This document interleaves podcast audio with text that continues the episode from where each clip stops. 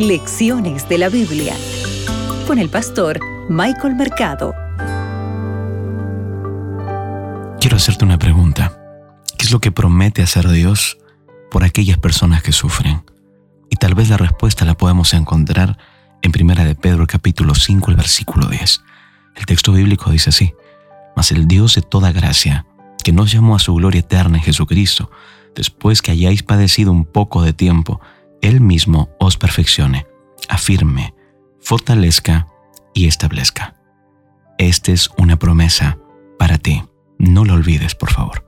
Soy tu amigo, el pastor Michael Mercado, y estamos aquí desde Radio Nuevo Tiempo en lecciones de la Biblia. Sabes, Satanás está obrando en este mundo físico, sin duda alguna, pero obra quizá con más poder y con más dolor por medio de las personas.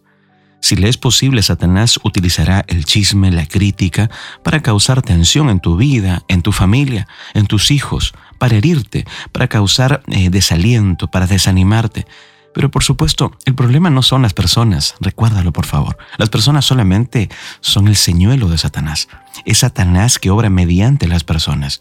¿Y cómo podemos nosotros responder frente a ello?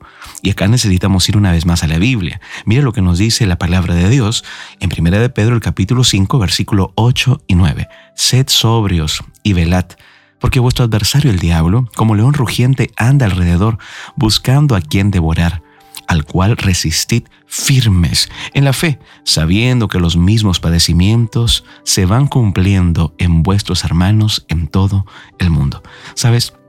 Este texto podría dejarnos cuatro enseñanzas claras y prácticas.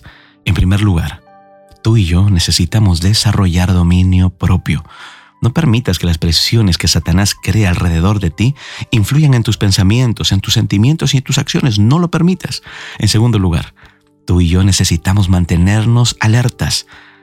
Ten los ojos abiertos y observa atentamente para que nunca olvides quién está obrando en realidad. En tercer lugar, debes resistir, debemos resistir. No nos demos por vencidos. No te dejes abrumar por las presiones de Satanás. Dios todavía está de tu lado. No lo olvides, por favor. Y finalmente, tú y yo debemos mantenernos firmes en la fe. Esto construye sobre la actitud de resistir, ¿sabes? Pero agrega que el hecho de mantenerse firme se funda en nuestra fe.